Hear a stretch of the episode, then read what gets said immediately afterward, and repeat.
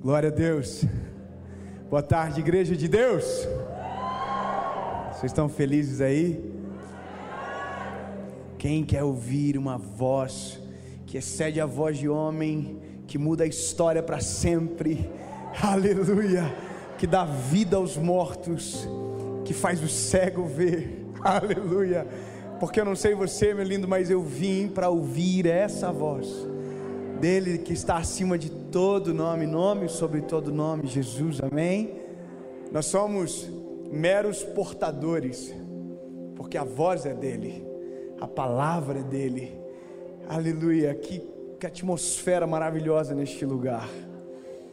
Eu estou com vontade de começar a pregar logo. Vamos para a palavra. Então abra comigo o Evangelho de Jesus, conforme escreveu o irmão Lucas, capítulo de número 1, versículo de número 80, por favor. Enquanto você abre, Pastor Gerson, I love you. Você sabe disso, né? Eu amo o Senhor. Pastor Alexandre, Pastor Robinho, Deus abençoe vocês, toda a família, amo vocês, vocês são minha família aqui. Eu liguei pedindo para vir aqui. Quero que fique claro, verdade.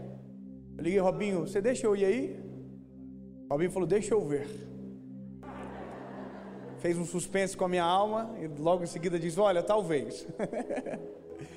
e eu, eu fiquei muito feliz. Obrigado, Robinho. Eu amo vocês, tá? Esse é um lugar que eu faço questão de vir, que eu amo estar.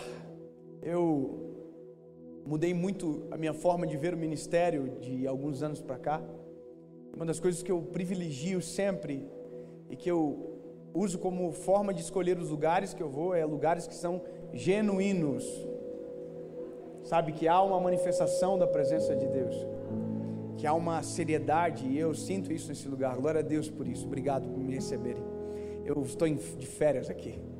Então vamos ler a palavra. Lucas capítulo 1, versículo 80. Se você achou aí, diz o seguinte: E o menino crescia e robustecia no deserto até o dia de ser apresentado de maneira pública a Israel. Aqui é uma outra versão. O menino crescia e se fortalecia. Aqui talvez muda um pouco, porque no texto que a minha versão, que é a Almeida, vai dizer é, robustecer. Aqui diz fortalecer, basicamente igual, em espírito. E viveu nos desertos. Aqui é uma outra diferença no meu está no singular. Aqui diz que não foi um deserto, foram nos desertos, vários desertos. Até o dia em que havia de manifestar-se a Israel. Na minha versão diz ser público a Israel. Aqui diz manifestar. Também basicamente a gente consegue ter a mesma significância textual a partir da interpretação. Mas o que eu quero ministrar aqui essa tarde o que veio ao meu coração enquanto eu vinha para Brasília hoje pela manhã cedo é a necessidade de entender o tempo para aquilo que o Senhor preparou para nós se tornar a nossa realidade. Eu quero que você saiba quem é que nós estamos lendo aqui, porque aqui não tem o um nome dele, apenas diz o menino. E a Bíblia se retrata sobre João Batista, sobre menino, poucas vezes. Quando ele se torna a voz que clamava no deserto, ele não foi mais chamado de menino. Agora ele era o Isaías de Deus. Ele era a voz que clamava no deserto. Mas antes de se tornar a voz que clamava no deserto, ele era um menino. Aleluia. Existem fases da vida desse rapaz chamado João Batista. Ele, a Bíblia conta sobre quando ele era apenas um bebê ainda. Isso para mim é extraordinário. Porque há uma ligação de parentesco entre Jesus e este jovem chamado João Batista. Quando Maria vai na casa de Maria, ah, quando o anjo Gabriel vai na casa de Maria, acontece uma coisa interessante. Maria, muito jovem, Maria, apenas uma menina desposada com José, virgem, e um anjo entra na casa dela. E esse anjo diz o seguinte: Olha, Maria, você vai dar a luz ao Salvador, e o reino dele não terá fim. Aleluia. Conceberás e dará o nome de Jesus. Aleluia. Sabe, Maria ouviu isso e ficou perplexa, porque era grande demais para ela aquela promessa. Era grande demais para a realidade de Maria, uma menininha, uma menina, uma adolescente. Mas Maria questiona o anjo por um fator. Ela diz: Mas eu ainda sou virgem, como isso se fará possível? E aí o anjo usa uma mulher para trazer à luz para Maria a possibilidade de Deus fazer aquilo que ele disse que faria. Ele diz para Maria: Maria, olha para tua prima Isabel. Ela já não está no sexto mês de gestação e não era, não era ela uma mulher estéril? Sabe, olha o que, que o anjo está falando para ela. Eu tornei uma mulher estéril mãe de um filho. Quem é esse filho? Esse filho tem nome. O nome dele é João Batista. Sabe, Maria ouve essa fala do anjo, entende o poder do que ela estava ouvindo, e o anjo acrescenta dizendo: Porque para Deus nada será impossível.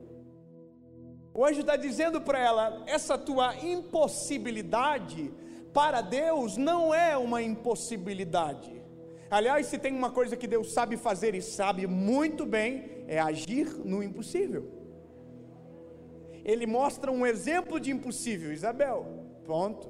Maria compreende, absorve a verdade que havia recebido e diz uma frase.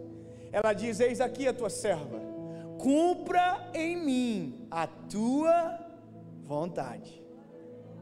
E a Bíblia diz que em ato contínuo o anjo ausentou-se dela e o Espírito de Deus entrou em Maria. e começou a ser gerado uma promessa. E essa promessa é a nossa promessa. Oh, aleluia!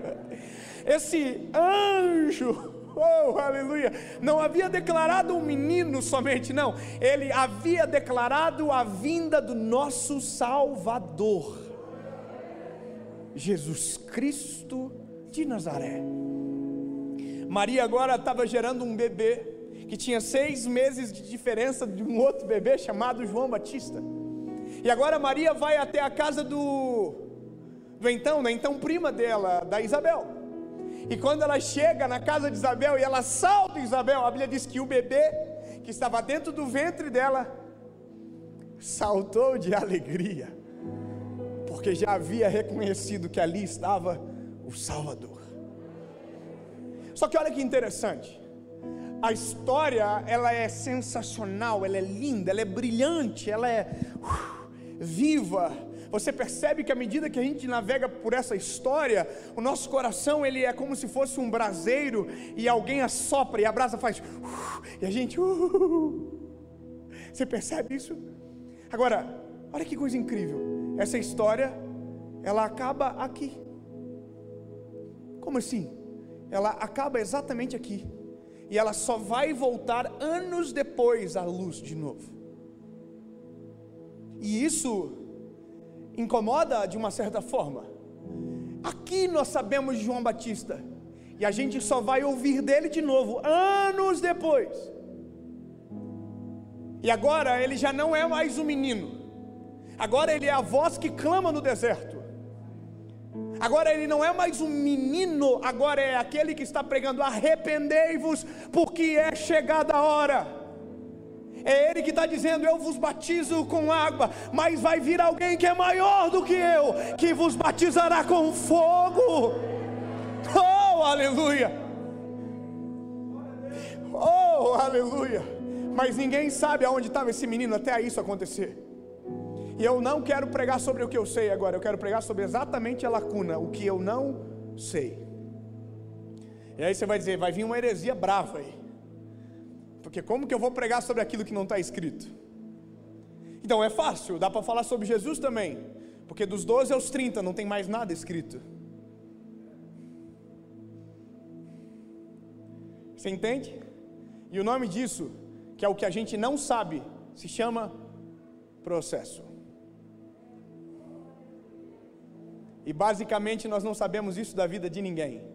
A gente só sabe a história quando ela começa, mas ninguém viu quando ninguém viu o processo que ninguém enxergou, mas que para estar aonde está teve que acontecer. E sabe, a nossa distância da promessa de Deus ao destino profético é exatamente essa lacuna temporal aonde ninguém vai nos saber quem somos, o nosso nome, a nossa história. Aleluia. E talvez não interesse para ninguém depois.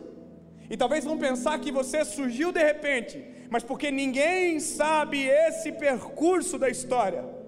Mas é exatamente esse percurso da história que faz você prevalecer no destino profético da sua vida, em pé, sem cair, sem quebrar, sem vacilar os pés, com o coração naquilo que é direito, com a essência do princípio. É o processo. Eu amo conversar com pessoas mais velhas. Eu amo sentar com gente que é muito mais sábia, que tem muito mais história, que tem muito mais entendimento. E eu amo fazer perguntas que ninguém faz porque a gente encontra bálsamos preciosos. Experimente sentar com alguém mais velho do que você e pergunte sobre facetas da história dele. Você vai se impressionar. A gente tem um pastor Gerson aqui que eu amo de coração. Tirei uma foto lá na, na sala do senhor, lá beijando o senhor na televisão, só para fazer graça depois. Sabe, seria interessante um dia a gente sentar e ouvir. Porque ninguém constrói uma igreja aqui do nada. Ninguém chega numa cidade e de repente fica desse tamanho.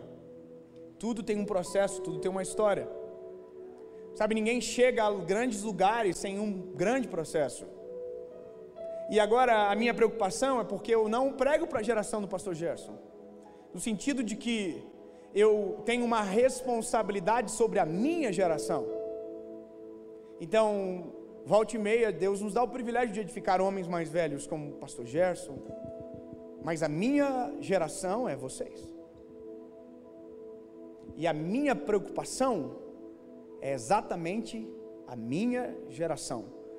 Porque se nós não respeitarmos os processos, nós não chegaremos aonde o Senhor deseja que a gente chegue. Mas eu preciso te apresentar algumas realidades importantes desse texto. Assim como Jesus não se sabe o período do processo que viveu. Já pensou se tivesse um livro que mostrasse como Jesus era no colégio? Como que era esse negócio de Jesus trabalhar com o pai na marcenaria? Será que Jesus levou uma palmada de José? A gente começa a pensar como é que foi a vida de João Batista no deserto. Como é que foi a infância desse menino que nasceu sendo preparado para um propósito só? Fazer o caminho, preparar o caminho para o Salvador. Sabia que esse é o ministério de João Batista? João Batista era o Isaías de Deus. O que, que é isso? Ele era aquele que prepararia o caminho.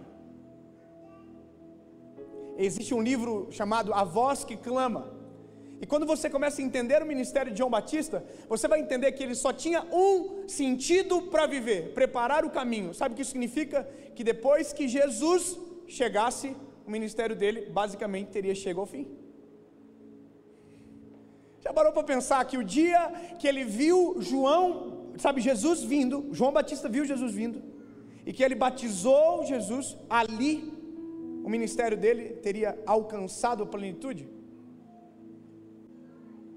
Você consegue imaginar que se perfez de uma maneira completa o ministério dele no dia que ele batizou Jesus? Só para você saber, nós temos vários cenários que não contam. A Bíblia está dizendo: no deserto, nos desertos o menino crescia. Eu gosto do termo robustecer, porque o robustecer significa criar corpo, ficar forte, crescer em espírito. Por que crescer em espírito? Porque olha o que esse rapaz ia ter que fazer: ele ia ter que simplesmente batizar o Filho de Deus. Você entende que a, o tamanho da missão determina o grau do processo? Irmão, a Bíblia diz que a hora que ele viu Jesus, ele disse: Eu não sou digno. Quer dizer, ele viveu anos no processo, ele viveu anos no deserto, e quando ele viu Jesus, eu fico imaginando que o João Batista fez isso aqui, ó. É ele. Aí Jesus está vindo, ele diz: Eu não sou digno. E ele diz: Batiza. Você foi preparado para esse momento, aleluia. O seu processo te trouxe para esse lugar. Completa a obra. E a Bíblia diz que quando ele emergiu, Jesus, uma pomba desceu do céu e uma voz se ouviu dizendo: Este é o meu filho amado, em quem eu tenho prazer. Sabe, todo um processo para chegar nesse momento. E que momento! E que momento extraordinário! Agora, o que ninguém viu foi o que ele fez para chegar até aqui. Dos 12 aos 30, Jesus desaparece, mas quando ele abriu a boca, a Bíblia diz que as multidões se acotovelavam para ouvir este homem falar. Com 12 ele já ensinou no templo, mas a Bíblia diz que com 30 anos o pau fechou ele não conseguia andar. A Bíblia diz que as multidões se acotovelavam, sabe por quê? Porque houve um processo e ele estava tão preparado para o processo que o primeiro teste dele foi direto com Satanás. E a loucura é que, mesmo preparado, ele jejuou 40 dias. Mesmo forjado, ele disse: Eu vou jejuar. E por isso venceu, e por isso que os anjos o serviram. E aí você vai andando comigo e compreendendo essas verdades, agora, aonde entra o X disso tudo? Bom, entra quando eu olho para você, quando eu olho para mim e lembro de tudo aquilo que Deus me falou. E também compreendo que Deus nunca revelou o processo, só me mostrou o destino. Eu fiquei muito tempo pensando nisso, sabe? Pastor, Pastor Gerson, o senhor vai me ajudar. Quantos anos o senhor tem?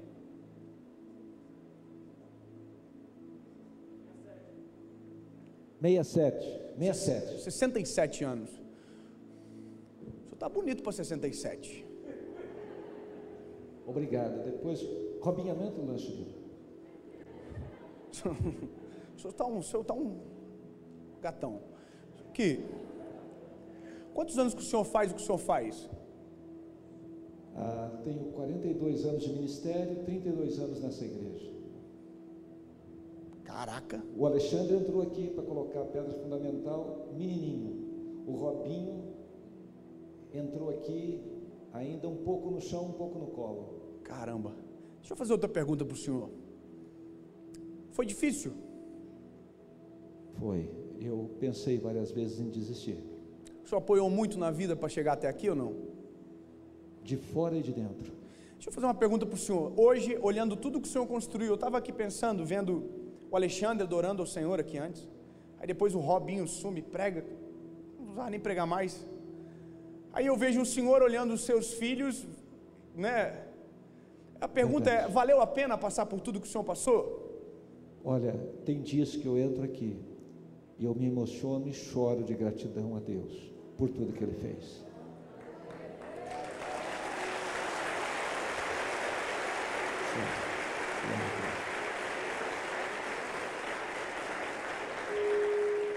Agora, seja sincero comigo.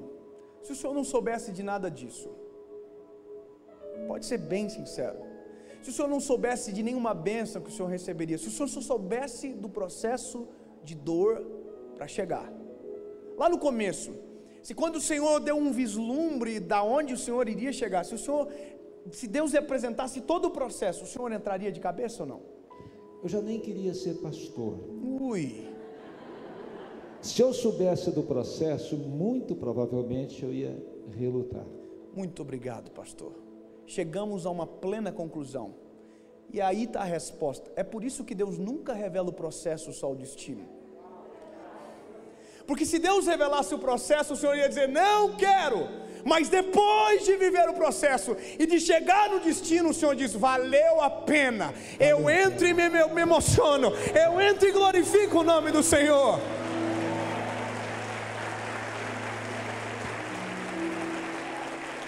E esse é o segredo de Deus, irmão. Não tenta perguntar sobre o processo. O processo você vive. Pergunte sobre o destino. Senhor, aonde o Senhor quer me levar? O Senhor quer com a minha história. Senhor, o que o Senhor quer comigo? E aí Deus vai te falar, só que Ele não vai dizer o processo, porque se Ele dizer o processo, você desiste. E tem gente que se Deus revelar um pouco mais da promessa também não acredita. Eu vou falar uma coisa para vocês. Eu falei isso hoje de manhã no JB e aconteceu comigo exatamente isso aqui. Eu me lembro do dia que eu passei aqui na frente dessa igreja. Alguns anos atrás, com um irmão. Qual é o nome desse irmão? Meu Deus, Átila.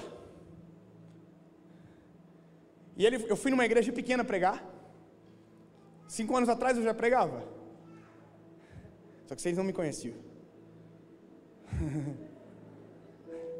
Nós passamos na frente da igreja de Deus na frente de mais umas duas igrejas grandes. E ele falou assim para mim: Um dia, talvez você pregue aqui. Eu me lembro que no dia estava pregando um pastor aqui, o Cláudio Duarte. Eu falei. parecia tão distante, parecia tão longe, parecia tão impossível. Porém, para Deus, nada será impossível. Mas eu entendo uma coisa: processos são extremamente necessários para que quando você, quando você chegue a alguns lugares, o seu coração não se esqueça da essência da sua partida, da onde o Senhor te tirou. Eu aprendi que o meu testemunho eu sou o que mais preciso ouvir. Todas as vezes que eu viajo com a minha esposa para algum lugar, nós sempre vamos conversando como Deus é fiel com a gente, amor. A gente viaja tudo de graça, pastor, tudo no 0800. Engraçado, eu ganho, sabe por quê? Porque eu sou pregador, o pessoal, ah, eles querem me honrar. E eu fico, meu Deus, eu não mereço. Eu falo para minha esposa, Deus é fiel demais. E eu sempre tenho que lembrar, para não pensar que é porque eu sou bom, porque tudo que eu tenho, na verdade, foi o Evangelho que me deu. Sabe, não é, não dá para esquecer. Eu, eu ri muito essa semana, esses dias com a minha esposa, porque a gente ganhou uma viagem no final do ano para um lugar muito chique, irmão. Chique de dar raiva. Eu sou escandaloso, sabe, pastor Gerson? Eu não consigo fugir costume, assim, eu já fico. Minha esposa não, minha esposa é a cara de rica. Ela já entra assim, olha. Minha vida é isso aqui, não é. Eu não, eu já faço conta. Falei, eita papai. Nós um dia fomos viajar para os Estados Unidos, só um tempo atrás, lá atrás, lá atrás. Um dos primeiros convites que eu recebi para pregar. E aí eu entro no avião. Quem sabe o avião internacional ele tem a parte interna, aquela parte dos ricos ali na frente, que é a business, primeira classe, sabe? O pessoal vai deitado tal. E aí tem a parte da geral que é nós. Vai sentado assim, ó. Né? Aí um dia eu estou entrando e a minha esposa no avião aqui, pá. Aí eu olho, a business está toda vazia. Eu falei, minha esposa, vamos sentar aí? Eu achei que era tipo um ônibus de rodoviária, entendeu? Que podia, podia sentar. Eu falei, bora sentar aí, bora sentar. Ela falou, ai meu Deus, amor, pode dar problema. Eu falei, nada, bobiça. Bom, nós sentamos, veio uma mulher, uma comissária, entregou uma bolsinha assim, cheia de coisinha dentro, creminho de cabelo, coisa para escovar o dente. Eu falei, oh, vou guardar tudo. Eu fiquei muito feliz com a bolsinha linda, já, já deixei aqui comigo em espírito. Falei, pronto, vencemos a batalha. Glória a Deus, vamos, vamos viajar deitadinho. Já comecei a brincar na cadeira. Aí daqui a pouco uma enviada. Pega uma folha assim, olha para todos os passageiros, que são bem poucos que ficam ali. Eu já estou aqui já, Senhor. Bem sabes que. Aí ela passa assim, mesa por mesa, por cadeira por cadeira. Senhor e senhora. As pessoas falavam o nome, sejam muito bem-vindos, tem um ótimo voo. E ela foi na outra, eu já estou aqui. O sangue de Jesus tem poder. Aí ela chegou em mim e falou assim: senhor e senhora. Aí eu falei, então, é que a gente não é daqui, na verdade, a gente é de lá. é que a gente passou, estava vazio. Então a gente pensou, não tem problema, né? Não dá nada, né, moça? Ela falou, não, infelizmente, senhor, esse é um assento pago, né? Então, a gente, por gentileza, a gente gostaria que o senhor fosse para o seu assento. Aí eu olhei para minha esposa, irmão, a gente ficou tão envergonhado naquele dia que a gente já tinha pagado de rico, irmão. Já tinha passado todo mundo por nós, nós estava aqui, ó. Pô, levantar, triste demais, né? Aí eu falei pra Paulinha, vamos, isso aqui, né? Nós não vamos apanhar daqui. Aí eu levantei assim, eu e ela. Aí eu tava com a necessairezinha aqui, ó. Falei, vou levar. Ela falou assim, moço, eu falei, oi? Ela falou, a necessaire aqui, qual a necessaire? Essa que o senhor está na mão. Ah, tem que devolver também? Isso aqui? Tem? O senhor quer? A senhora, por quê? Eu usei tudo já. Eu soltei na cadeirinha assim. E fui eu e a Paula para a econômica. Aí engraçado que a gente tava com muita vontade de chorar de vergonha, sabe? E eu olhei para minha esposa e falei assim: amor, um dia Deus vai mudar a nossa situação. Não sei como vai acontecer, mas nós vamos viajar nesse lugar aqui, ó. E a gente ganhou a viagem agora, irmão. E naquela, quando eu sentei com a minha esposa e meus dois meninos, irmão, tudo cara de rico, sentado naquelas cadeiras gigantes. Eu olhei para minha esposa e falei assim: lembra daquele dia? Deus é fiel. Você vai, você vai dizer assim: não, mas isso é bobice, é bobice é para você, irmão, que não foi humilhado, que não viveu os processos que eu passei. E é por isso que a história de cada um tem a sua própria singularidade. Por isso que nós precisamos respeitar o cenário de cada um. Porém, tudo que eu falo aqui se resume em um texto. Se respeitar o processo é importante, se acreditar na promessa é importante, se entender que Deus cumpre aquilo que fala, a minha maior dificuldade, então, é o processo. Eu amo um texto Jeremias, quando Deus manda ele descer à casa do oleiro. Quem lembra desse texto? Deus fala com Jeremias: Jeremias, desce à casa do oleiro que eu te mostrarei. Ele desce à casa do oleiro. E quando ele desce à casa do oleiro, a Bíblia diz que o oleiro, naquele exato momento, está trabalhando sobre as rodas, e ele está fazendo um vaso.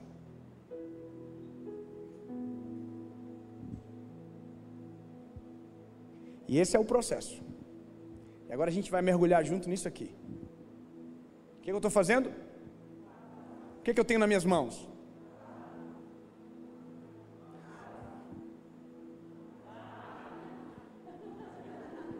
Vamos lá. Não posso parar de rodar senão seca. Que, que eu tenho na minha mão? Eu entendo que é uma dúvida. Bem, qual que é a matéria-prima? Então eu tenho na minha mão? O que, que eu tenho na minha mão? E o que eu estou fazendo? E o que eu tenho na minha mão?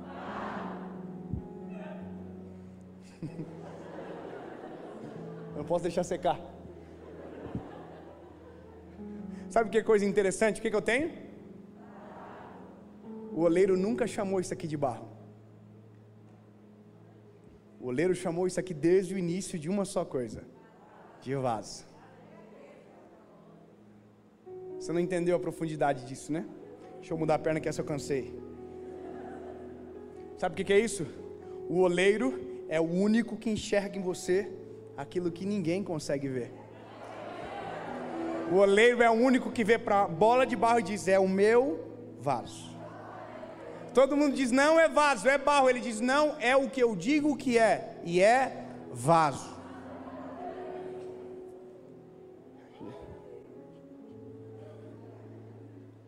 Sabe, essa é a loucura de tudo. Pastor Gerson, não precisa responder, só como a gente é amigo, eu vou conversar um pouco com o senhor aqui. O senhor, quando começou o ministério, não era o pastor Gerson de agora. O senhor provavelmente devia ter algumas imaturidades comuns à idade. O senhor começou muito jovem. Provavelmente as suas decisões não eram as mesmas de lá para cá. Mas sabe o que é incrível? Porque quando Deus pegou o senhor lá, ele já via o senhor exatamente aqui. É barro. Uh -uh é vaso. Incrível isso, né? Eu, Eu, eu tenho 30, com 19 eu aceitei Jesus, mas eu nasci na igreja. Não na igreja, na maternidade, logo em seguida fui. Para ficar claro, o povo é muito literal. Piada ruim, né? E eu, e eu, eu nasci lá, né? Tal. Aí eu nasci num lar cristão. Então, desde novinho eu ia para a igreja. Desde novinho. Eu amava teatro na igreja, fazia teatro. Eu era muito corajoso, não tinha vergonha. Então, tudo que tinha teatro sobrava para mim. Na época tinha, a gente tinha um negócio de cultinho infantil, tem ainda, né? Eu sou de Assembleia de Deus, eu sou da Assembleia de Deus até hoje.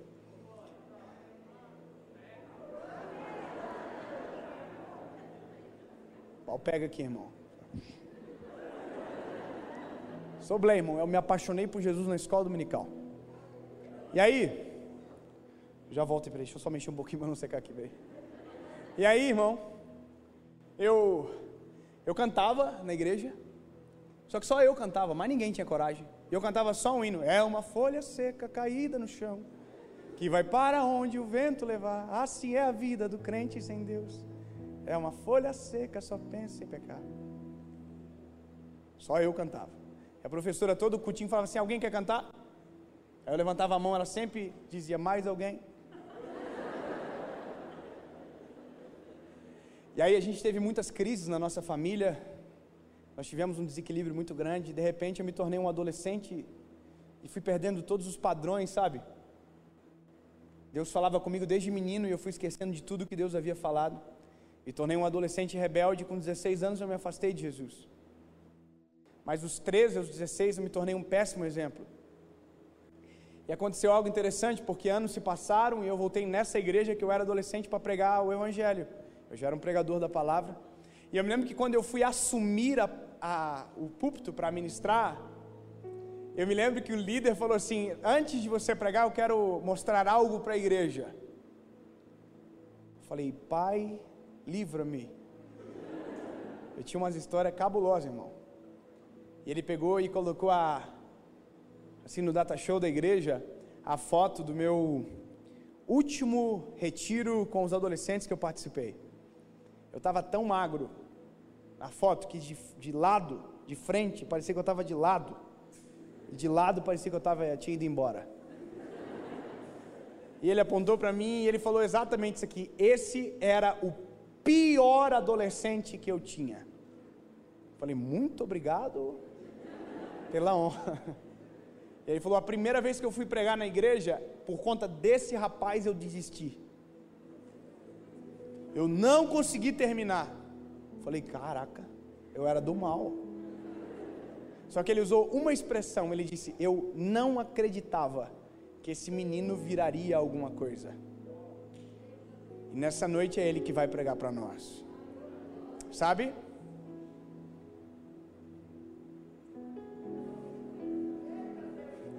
Ele olhou e disse assim: Não vai virar absolutamente nada. Aí o oleiro falou assim: Deixa que eu trabalho é o meu vaso.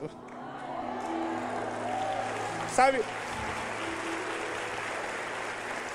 E essa não é a minha história, essa é a nossa história. Esses somos nós, quem ninguém daria valor. O Senhor olhou para nós e disse: Eu vou usar para a glória do meu nome pode ser barro para vocês, para mim é vaso. Sabe? Podem chamar você de o que quiser, mas o que importa é o que o oleiro diz sobre você. Já ouvi tanta coisa ao meu respeito. Estou nem aí. Porque o que importa é o que o oleiro diz ao meu respeito. O que importa é o que o oleiro viu. E eu vou te dizer que o meu espelho ainda não me explicou o que foi que o oleiro viu. E o nome disso é graça. Favor imerecido. Só que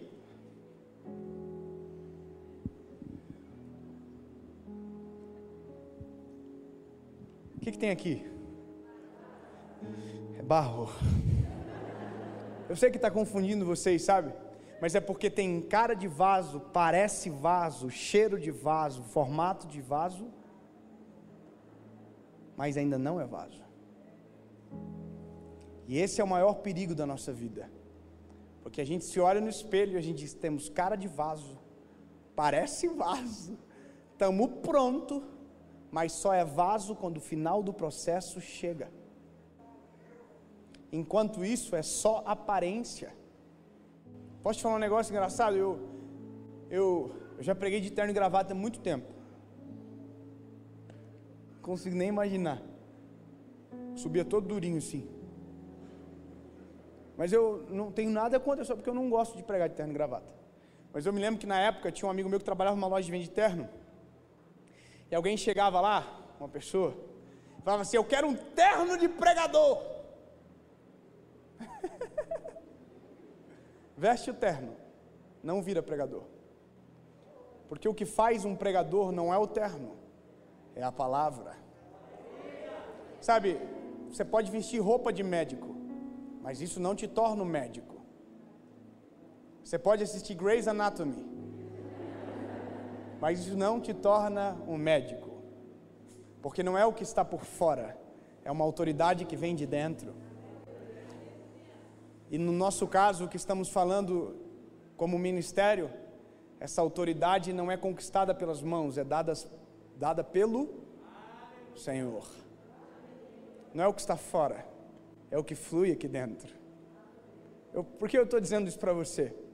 Porque nós somos tentados a fugir do processo simplesmente porque nós pensamos que estamos prontos. E às vezes nós, porque fugimos do processo, a gente sai antes da hora da mão do oleiro.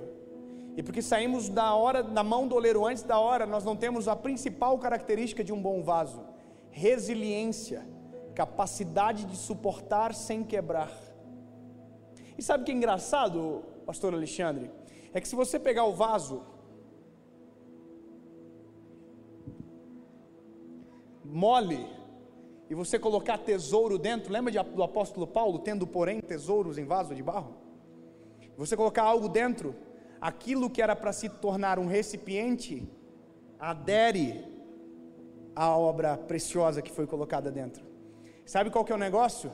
É porque o que eu tenho que Jesus me dá, na verdade não é meu, é dele. A partir do momento que eu tento aderir e dizer que aquilo é meu, eu perco a essência de ser simplesmente um vaso.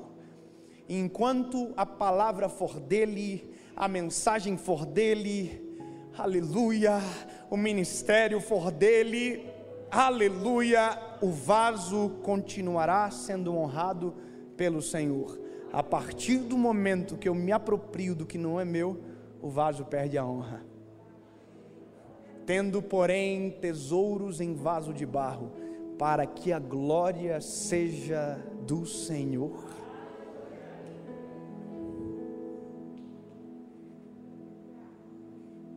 Então, pastor Dave, eu estou no meio do processo, eu ainda estou sendo forjado, ainda estou sendo moldado, parece tão distante tudo aquilo que o Senhor prometeu para mim, Será que eu já não devo tentar fazer? Aqui tem um negócio muito interessante, que é sair antes da hora, tentar algumas coisas antes da hora. Fazer antes da hora nos coloca em muito perigo, sabe, nos expõe de maneira desnecessária. Eu entendo porque eu não poderia pregar na igreja de Deus antes. Eu entendo em vários lugares que eu não podia ter entrado antes, porque eu não estava pronto. Mas olha que interessante, quando eu me tornei um pregador né, do Evangelho, a gente fica tentado a querer fazer a nossa agenda. A sentar em lugares que a gente não foi convidado. E Provérbios vai dizer: não há honra em sentar aonde você não foi convidado. Não tente se assentar à mesa do rei se você não for convidado. Eu me lembro quando eu comecei a pregar, eu estava pregando, eu pregava, pá, top. Aí eu falei, eu quero pregar na Lagoinha de Belo Horizonte. Ousado. Todo mundo prega lá. Liguei para um amigo meu. Falei, irmão, eu quero pregar lá. Dá um jeito e me ajuda a chegar para pregar lá. E ele falou, eu vou te ajudar. Ele ficou uns 20 dias tentando, até um dia que ele me ligou, falou assim: consegui. Você não vai pregar lá, mas você vai pregar na de acesso. Falei, tá valendo já, top. Ele falou: se você for bem na congregação, você vai para a sede. Tipo, campeonato. Eu falei, glória a Deus. Deus me deu a vitória. Desliguei o telefone. Eu morava numa kitnet dois cômodos na época. Minha esposa estava no outro cômodo, cerca de 3 metros de mim. eu desliguei o telefone e quando eu fui para falar para ela, o Espírito Santo falou para mim: Não vai. Falei, carne, eu te repreendo agora. E o Espírito Santo falou uma coisa muito simples no meu coração. Ele disse: Se você quiser, eu devolvo o ministério para você. Pode tomar conta. E aí, irmão, a gente já está aqui. Deus não falou nada, é carne pura. Aí fui para minha esposa, como se nada tivesse acontecido. Diz: Amor, que lindo. Dei uma notícia boa. Qual? Vou pregar lá naquela igreja e tal. Mas eu estava no quarto agora, eu não sei. Deus falou comigo, eu acho, que é para eu não ir. que coisa. Eu queria que ela dissesse assim, bobiça, amor, vai, vai. E ela disse exatamente isso para mim. Se Deus te falou que não é não. Falei. Liguei para o meu amigo, falei, irmão, seguinte, eu não vou poder ir. Por quê? Deus falou que não é para eu ir. Como que explica isso, irmão? Deus falou que não é para eu ir, se eu ir vai dar ruim. Não, cara, eu fiz um monte de coisa aqui e tal. Eu falei, não posso ir, cara. Eu queria muito, mas eu não posso. E desliguei o telefone, não fui. Aí você vai dizer, e aí, o que aconteceu aquela semana? Você recebeu um presente? Não, não, não recebi nada, aconteceu nada. Eu só não fui. Olha que coisa. Não, mas teve, não aconteceu nada.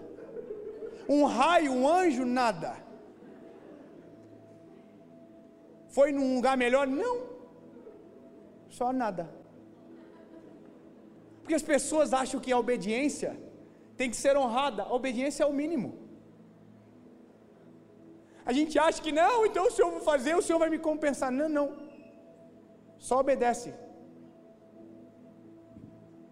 Respeite o processo. Se ainda não é hora, não é ainda, não é hora. Se não é hora de falar, não é hora de falar. A Bíblia diz que até o tolo, quando fica em silêncio, se passa por sábio.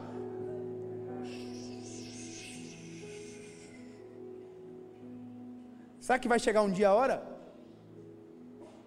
Chega um dia que as rodas param.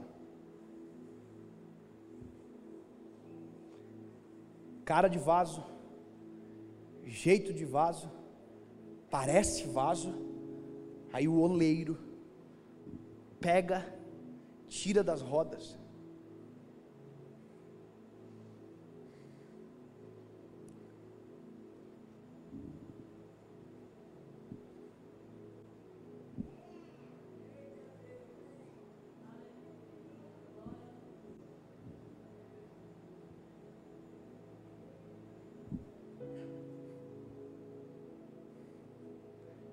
Forno.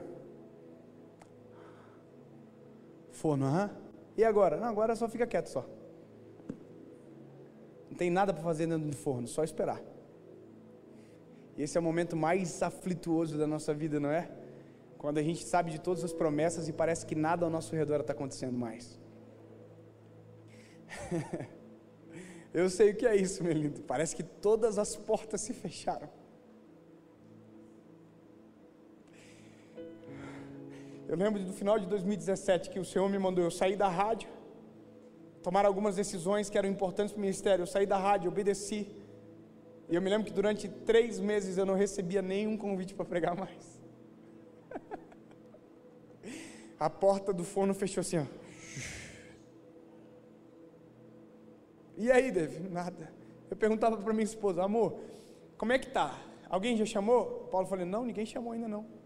Mas a minha esposa me acalmava, dizia: Não, isso é normal. Normal nada. Eu já vivia para a obra e da obra, e naquele dia, naqueles meses, não aconteceu nada mais. E sabe, esse é um momento onde a gente é mais tentado a reclamar, a, reclamar, a murmurar contra o Senhor. É onde tem muita gente que chuta o balde e estava tão perto de viver aquilo que Deus havia prometido, mas porque não conseguiu calar, porque não conseguiu esperar no momento onde era para produzir resiliência produziu fissuras para que vai dar muito problema na frente.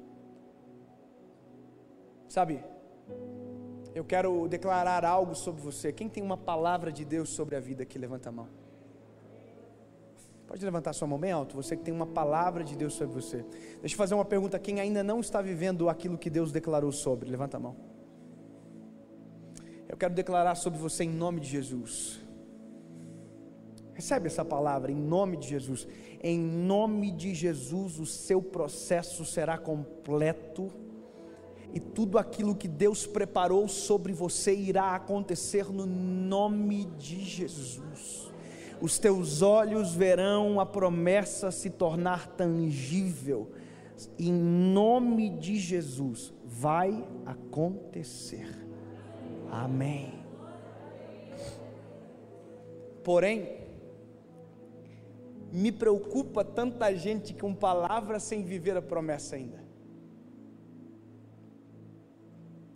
Será que faça você a reflexão? Quem sou eu para julgar alguém aqui?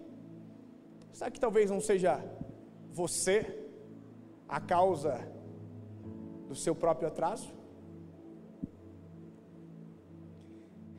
E sabe, Quando eu voltei para Jesus, eu tive um episódio, pastor Gerson. Que eu estava dentro da sala de uma rádio onde eu trabalhava, sentindo a glória de Deus, e eu fiquei muito chateado aquele dia com Deus. E eu disse para o Senhor, Jesus, por que, que eu nunca tinha te sentido assim antes? Se eu te conhecesse dessa forma antes, eu já teria vivido o que o Senhor queria. Senhor, por que isso? Isso é sacanagem comigo. Se eu soubesse que o Senhor era assim, eu tinha me entregado antes. E aí o Senhor falou assim: Deixa eu te mostrar uma coisa. Eu lembro como se fosse hoje. O Senhor fechou os meus olhos e me levou dentro do meu quarto quando eu tinha 15 anos de idade.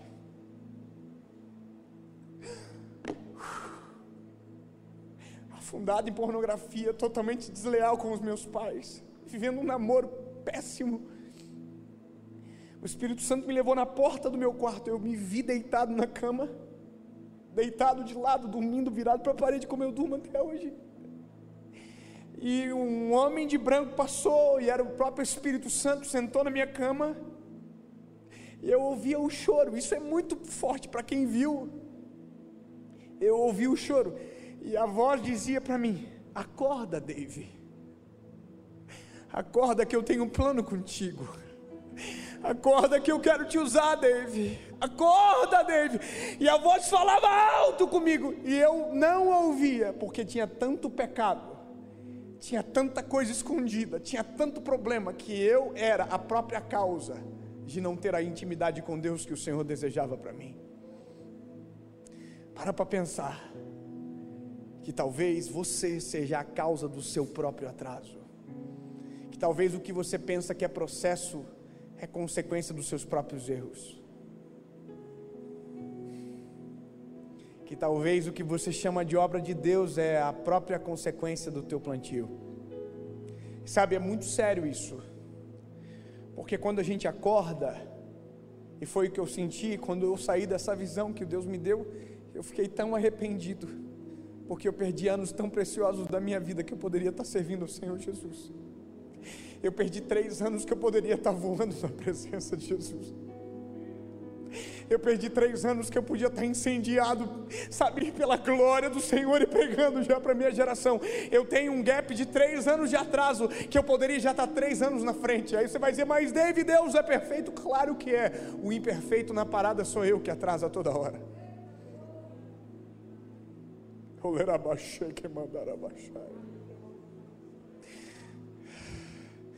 Oh, aleluia, Jesus. Ainda bem que Ele é misericordioso. Que Ele pega a bolinha de barro do chão que já foi descartada.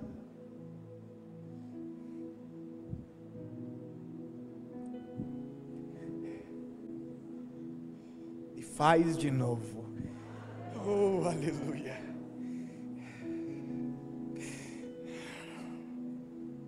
Talvez você seja necessário ser refeito aqui neste lugar. Talvez você precisa ser refeito, quebrado e refeito.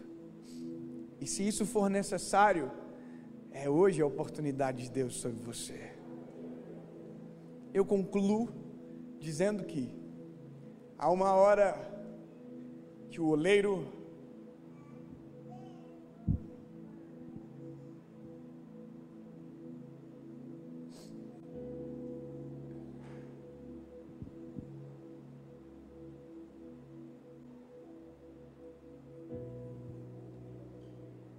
parece um vaso, tem jeito de vaso, cheiro de vaso, e agora é um vaso.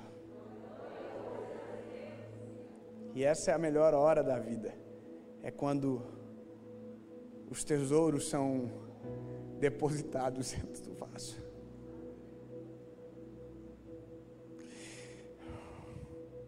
E o tesouro não adere o vaso, o tesouro empresta ao vaso honra, confere o vaso glória. Mas todas as vezes que alguém olha para o vaso e diz: Uau, o vaso lembra que o tesouro não é ele, o tesouro é o que ele carrega.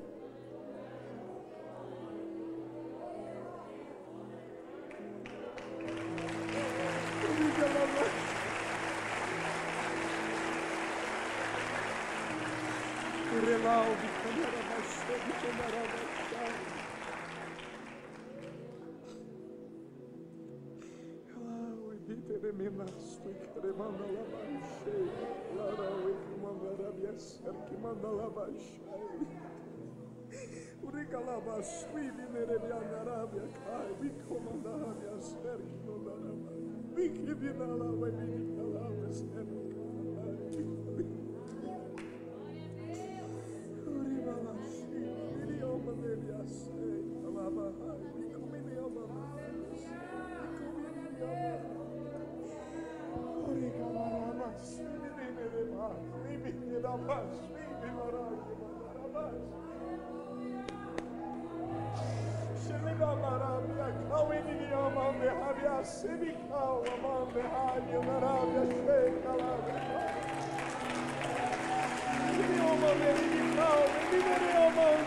Urigalaba swili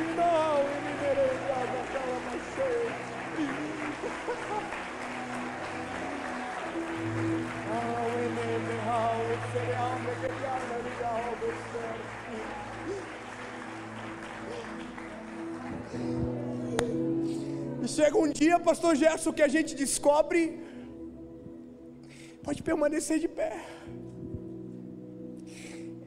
que na verdade ainda não acabou. Quantos anos o senhor tem? O senhor tem? Tem muito mais ainda. O senhor entende? Eu tenho talvez mais futuro do que passado. Talvez o senhor já tenha mais passado do que futuro. Mas a nossa corrida ainda não acabou. E a gente tem fases. Sabe, a gente amadurece em algo, Deus nos leva para um outro nível. A gente amadurece em algo, Deus nos leva para outro nível.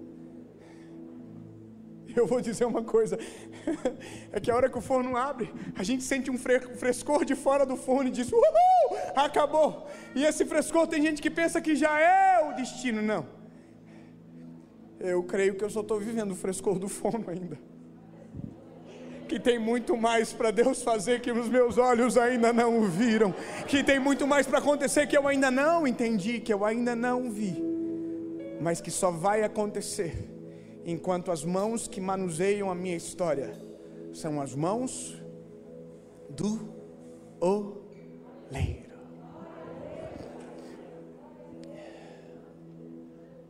Só tu és santo, Jesus. Aleluia. Eu quero orar nessa noite, essa tarde, né? Ainda é tarde. Te amamos, Jesus, tu é bom. Tu és apaixonante, Pai.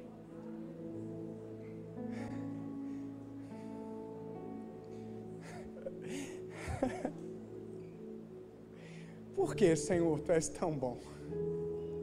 O que o Senhor viu em nós, Pai?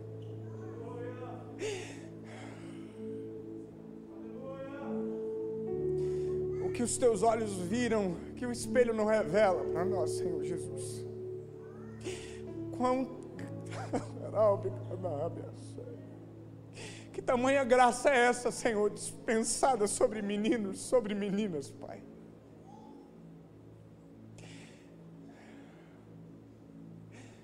Jesus, eu oro sobre vidas aqui esta tarde.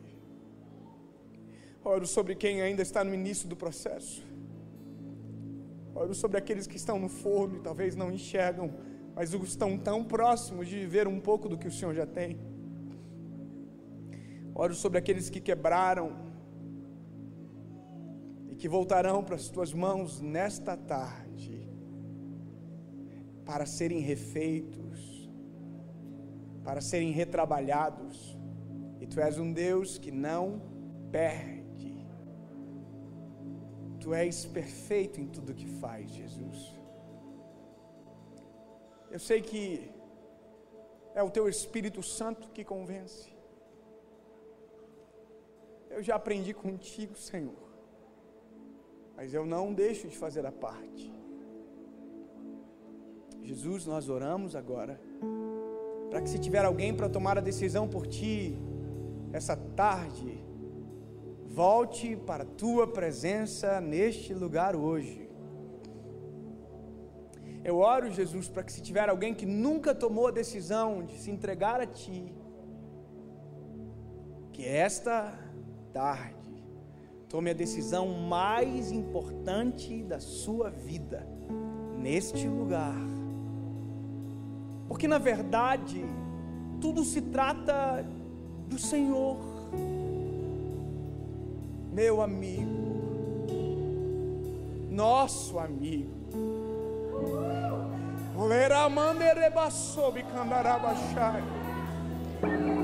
não é nada sobre nós, é tudo sobre ti, amigo.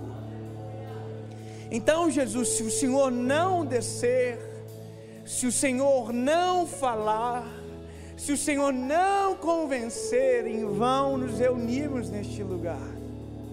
Mas tu desces, tu dominas, tu controlas. Oh, aleluia.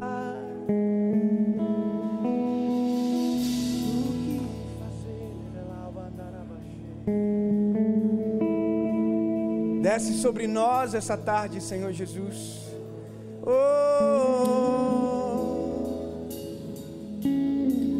tu és bem-vindo neste lugar.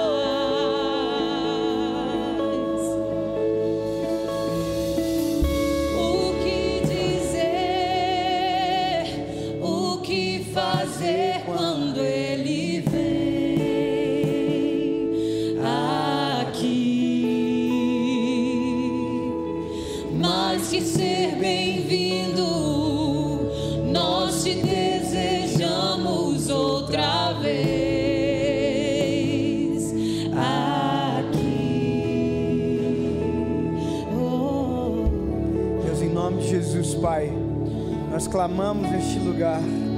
Nós clamamos, Senhor, por obras que ainda estão inacabadas, Senhor.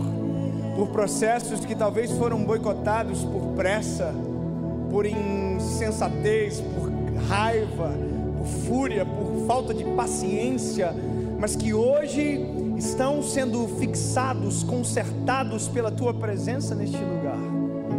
Jesus, que haja respostas sobre tudo o que está sendo gerado aqui nos próximos dias. Que haja relampejos de promessas que foram esquecidas, Pai. Que os seus filhos sejam lembrados pela tua presença agora. Agora, Senhor, em nome de Jesus, sejam lembrados de promessas que estão, ah, sabe, esquecidas por conta do tempo traz à luz as palavras proféticas, os sonhos, as visões manifestas e que foram esquecidas pela falta de prioridade em fazer aquilo que o Senhor ordenou. Deus, em nome de Jesus, Pai, Em nome de Jesus, é o que eu peço. E eu creio que há uma revolução acontecendo agora no coração dos teus filhos. Que há uma inquietação para que volte, para que se entregue, para que se renda ao processo, Pai. Deus, no nome de Jesus eu oro sobre isso. Em nome de Jesus. Eu quero pedir um favor. Eu posso fazer um apelo? Porque um vaso é feito para algum motivo. E o Senhor usa cada um de uma forma. O Senhor usa você de um jeito, usa eu de uma forma, Tadeu de outra. Só que eu demorei para entender a finalidade do vaso, do vaso. a gente confunde muito, a gente tenta ser às vezes aquilo que o outro é, correr a corrida de outra pessoa. Até o dia que a gente diz eu sei o porquê o Senhor me chamou, para que o Senhor me chamou. E eu descobri, eu sou um evangelista e eu só me faço por satisfeito quando eu faço o apelo. Eu tenho duas perguntas aqui, e foi para isso que eu nasci para te perguntar. Essa é a minha missão. Lembra João Batista? João Batista apresentou, Jesus batizou, Jesus. A missão dele está completa. A minha só está completa quando eu termino com essa pergunta. Para você que nunca tomou a decisão de se render a Jesus como seu Salvador, que talvez já veio à igreja centenas de vezes, já viu vídeos, mensagens, mas nunca tomou a decisão de se entregar, de o reconhecer como seu Salvador. Você que está me assistindo agora, esse apelo também é para você. Talvez você nunca tomou essa decisão porque você sabe o que isso irá lhe custar. Você pode dizer, David, eu vou ter que mudar muito, e a resposta é sim você vai ter que mudar muito. E talvez é por isso que você retardou tanto tempo, não foi? Mas deixa eu te dizer a coisa mais maravilhosa disso tudo. É que a mudança que o Evangelho produz, ou que Jesus produz, é diferente da transformação que a religião faz acontecer. A transformação que Jesus faz, ela é de dentro para fora. Apocalipse diz: Eu estou à porta e bato. Aquele que ouvir a minha voz e abrir a porta, eu entrarei. E agora vem uma promessa. Ele diz: E eu farei minha morada. Então, na verdade, descobrimos que nós somos a casa do Eterno. Só que quando ele entra, algumas coisas começam de maneira obrigatória a sair. Porque elas não resistem à presença do amado. E nós não seremos esse Airbnb, esse on demand, aonde a gente determina quando ele entra, quando ele sai. Não, o Senhor é para sempre e é isso que falta. Uma decisão. E a segunda pergunta, lindo, linda, é para você que já tomou essa decisão um dia mas que talvez a vida lhe levou para longe, e chegou a hora de voltar. Talvez você veio para cá e falou assim: Eu não queria nem ir, mas vou. Olha que lindo, Deus te atraiu para cá. Está na hora de você voltar para Jesus hoje. Sabe, eu sei que você está desde o início sentindo uma saudade no peito, assim, falando consigo: Meu Deus, que saudade de viver isso, que saudade de sentir essa presença.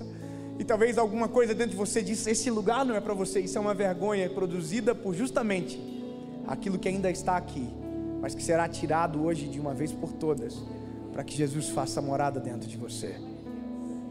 E eu termino, pronto. Você vai falar mais alguma coisa? Vai dizer que eu vou para o inferno se eu não tomar essa decisão? Capaz, nego. Besteira. Eu não faço marketing para lá. Eu só falo de Jesus não é necessário medo, não, não, não, porque a Bíblia diz que é com amor. Amém? E não sou nem eu que convenço, é o Espírito Santo. Eu sei que dentro de você agora existe algo acontecendo assim, dizendo: É hoje, bebê, vai. E você está assim: Meu Deus, mas eu vou ter que mudar. Aham, vai, mas vai. Vai, começa de uma vez. Toma uma decisão. Não tenha vergonha. Eu vou te pedir um favor. Ah, Pode acender um pouco a luz da igreja? Porque a Bíblia diz que essa decisão é pública. Então é importante que alguém veja você tomando essa decisão para poder dizer: Vou te ajudar a caminhar, tá? A partir de hoje você tem um irmão na caminhada junto com você. Tá ótimo assim, tá lindo. Opa, bom demais. Oh, bicho, tudo vocês de novo. E eu quero que você saiba que tem alguém te vendo e que não é eu agora. Mas sabe, a Bíblia diz que essa confissão ela é pública e ela é com a sua boca. O que confessa de maneira pública. Então, eu vou fazer uma pergunta: quem aqui gostaria de tomar essa decisão de voltar para Jesus ou de reconhecê-lo como seu Salvador? Eu vou contar até três, e se você dizer eu quero, levante a mão. Se você dizer não quero, não levante a mão. Ah, não quero hoje, não tem problema, é você que define. Mas deixa eu te dizer: há uma porta aberta para você. Obrigado, já. Já tem gente com a mão levantada. Então eu vou fazer de certinho. Um, dois. Está ansioso? Três. Aonde tiver alguém, levante a mão bem alto agora.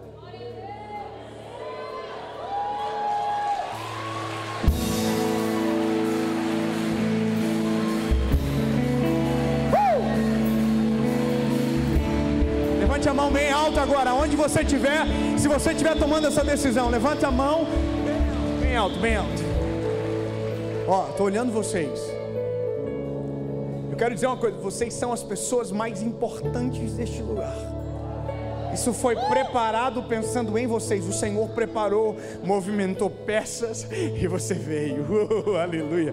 Sabe, se tiver alguém perto de alguém que não levantou a mão, mas é que é amigo seu e que você tem intimidade, dá uma olhadinha na baguinha do olho dele e fala assim: Você quer levantar a mão? Eu te ajudo a caminhar.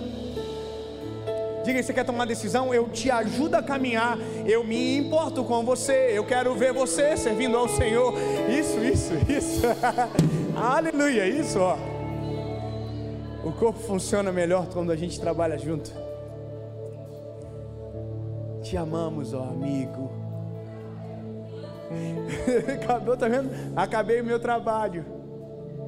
Acabei. E agora eu posso orar? Tem na tenda lá também? Tá na tenda, irmão na tenda. Vem para cá, uai. Se você tomou a decisão, vem para cá, vem para dentro. Isso. Abre a porta.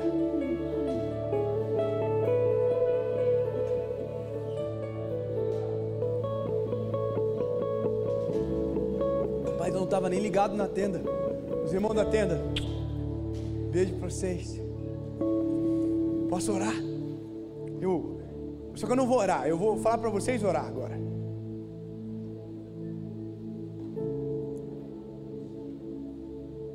Se você está tomando a decisão, essa decisão, você vai falar.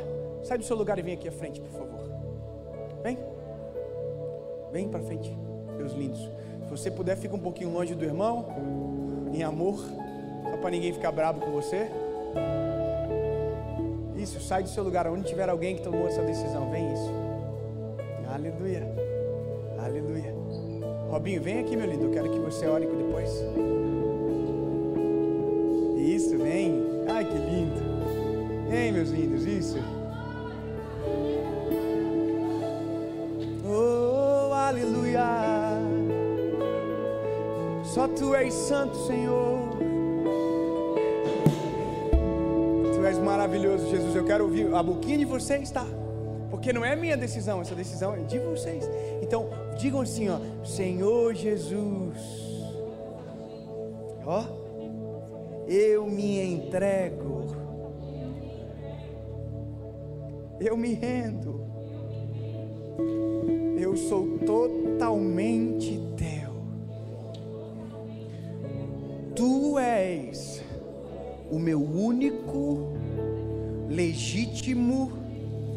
Suficiente Salvador. Aleluia. Uh! Ó,